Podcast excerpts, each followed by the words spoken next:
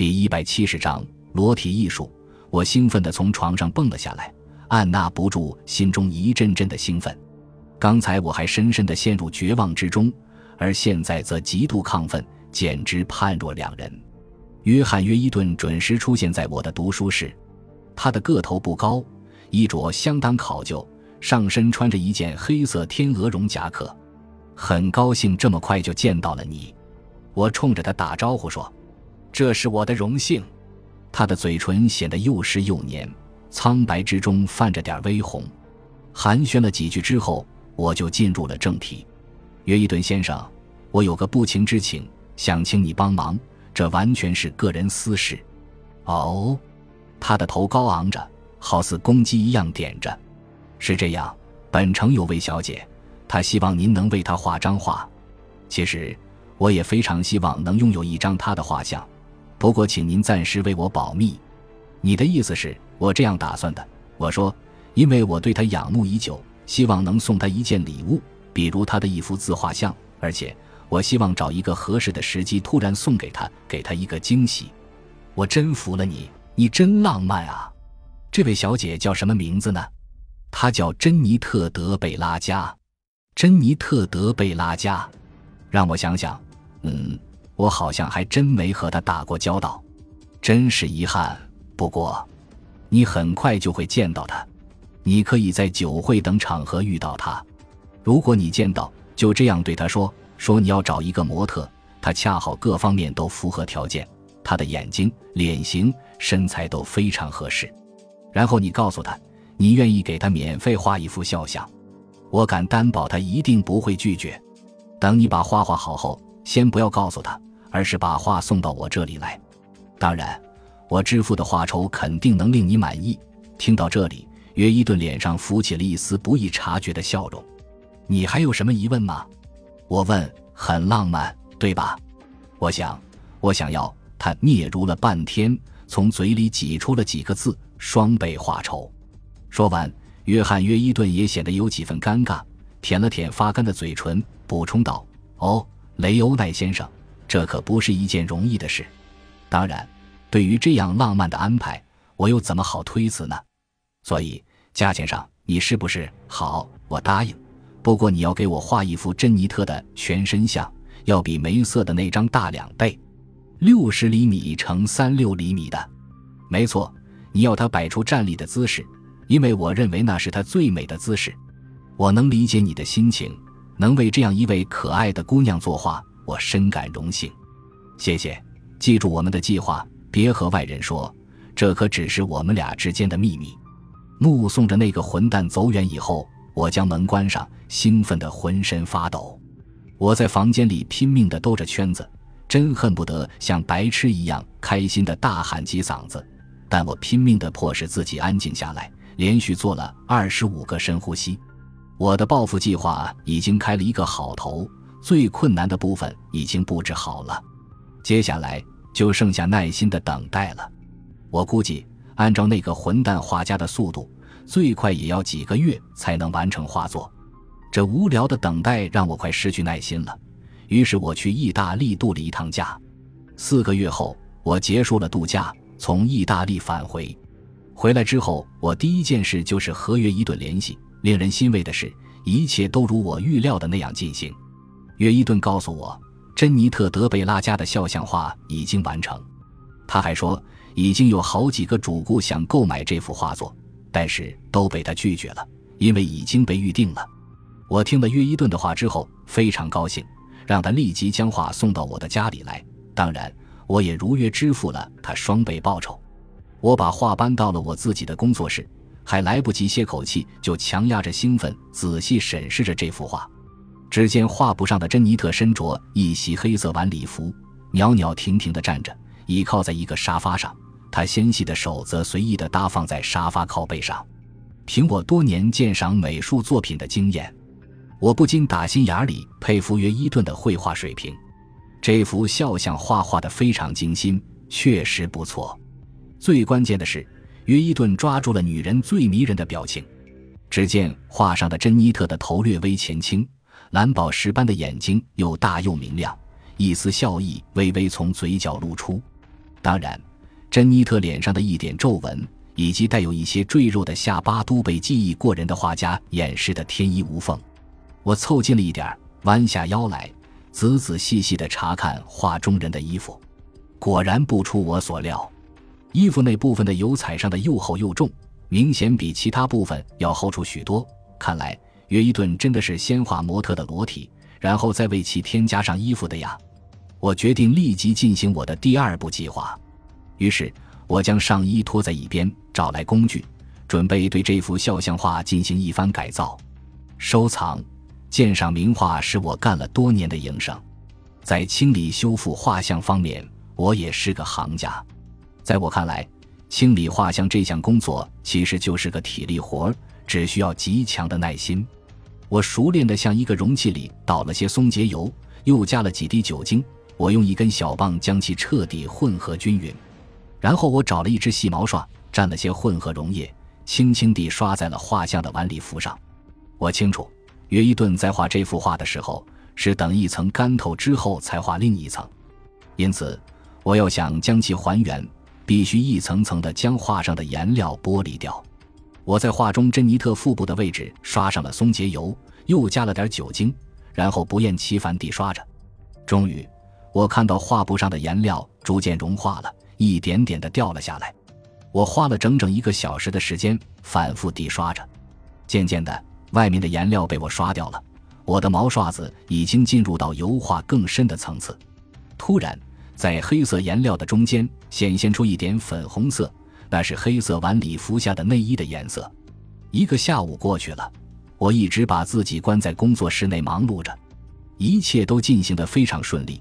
借助稀释溶液和软毛刷，我无比耐心细致地将画中人的晚礼服给脱去，同时又没有破坏到内衣的颜色。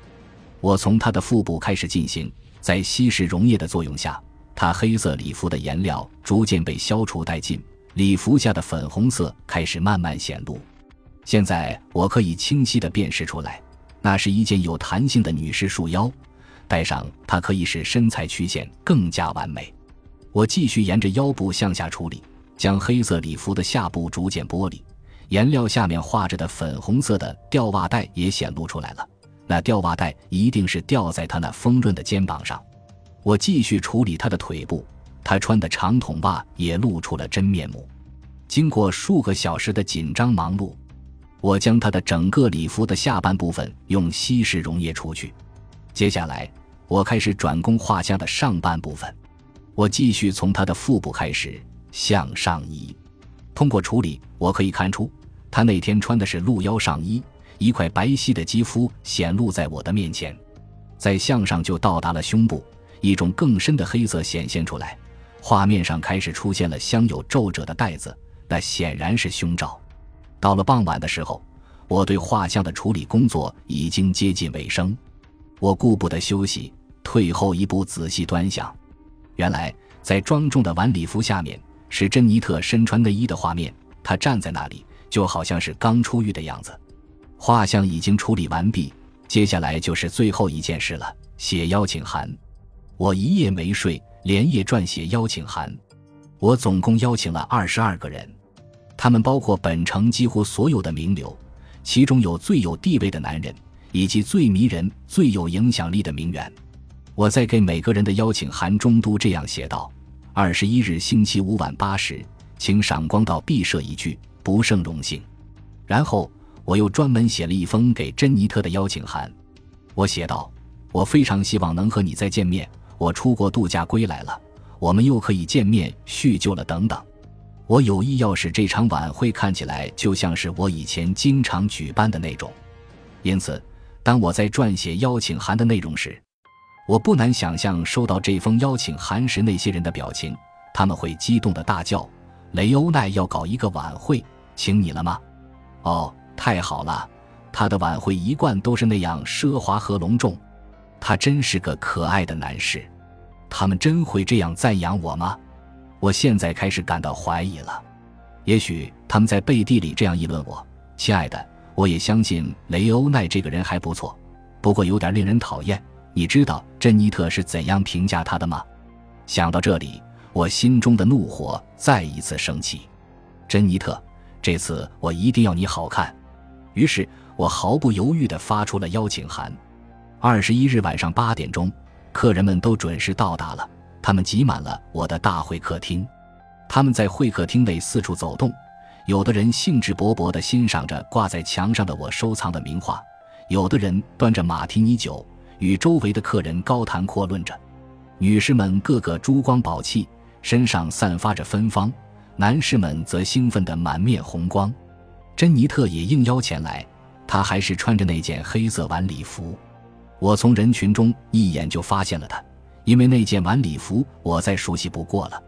可是，在我的脑海里，她却仿佛画上穿着内衣的女人：深黑色镶有花边的乳罩，粉红色有弹性的束腰，以及粉红色的吊袜带。作为晚会的主人。我热情地与每位来宾打着招呼，彬彬有礼地和他们聊上几句，有时候我还发表一些我的观点，活跃气氛。不一会儿，晚会开始了，大家都向餐厅走去。令所有宾客都感到非常诧异的是，餐厅里一片黑暗，居然连灯都没有亮。哦，天哪！他们纷纷惊呼：“屋里太黑了，我什么都看不见。”蜡烛。蜡烛在哪儿？雷欧奈，这简直太浪漫了。侍者点燃了蜡烛，那是六根细长的插在餐桌上的蜡烛，蜡烛之间的距离足有两英尺那么远。微弱的烛光只能勉强照亮附近的桌面，而房间的其他地方，包括墙壁，都笼罩在一片黑暗当中。这正是我故意设计的。在微弱烛光的指引下，客人们摸索着入座。晚会正式开始，客人们似乎都是第一次参加这种独特的烛光晚宴，他们对这种朦朦胧胧的氛围非常感兴趣。不过因为环境太暗，他们在交谈的时候不得不提高音量。我听到珍妮特·德贝拉加的声音。上个星期在俱乐部的那次晚宴真是令人不爽，到处是法国人，到处是法国人。刚才我一直在注意那些蜡烛，它们实在太细了。再要不了多久就会彻底燃尽。想到报复计划即将实现，我突然感到有些紧张。这种紧张感越来越强烈，以前从未有过。但是我又感到一阵快感，因为珍妮特的声音传进我的耳朵。我看到她在烛光下有阴影的脸，我的身上顿时产生一种冲动，血脉奔张。我知道复仇的时刻马上就要到了，见时机到了。我站在主人的位置，大声说。蜡烛即将燃尽了，我们需要一点灯光。玛丽，请开灯。我的话音刚落，房间里顿时一片安静。女仆玛丽走到了门边，只听清脆的开关声响起，顿时宴会厅灯光大亮，四目的灯光让客人们几乎无法睁开眼睛。这时，我却悄悄地退到宴会厅的后门，溜了出去。迈出宴会厅的后门，我故意放慢脚步。侧耳倾听屋子里的动静，只听见宴会厅出现了一阵嘈杂的喧闹声，一个女人的尖叫，一个男子暴跳如雷的大喊大叫。很快，吵闹声越来越大，每个人好像都在喊着什么。这时，一个女人在大声喊叫，盖过了其他人的声音，那是妙梅太太的声音。她喊道：“快快，向她脸上喷些冷水！”我没有逗留。头也不回地跑到大门口，我的司机正在那里等着我。他扶我钻进了轿车，车子加大油门向伦敦城外驶去。我们前往距这里九十五英里外的另一处别墅。现在，当我再度回想起这件事的时候，我的后脊梁一阵发凉。我看我真是病了。感谢您的收听，喜欢别忘了订阅加关注。主页有更多精彩内容。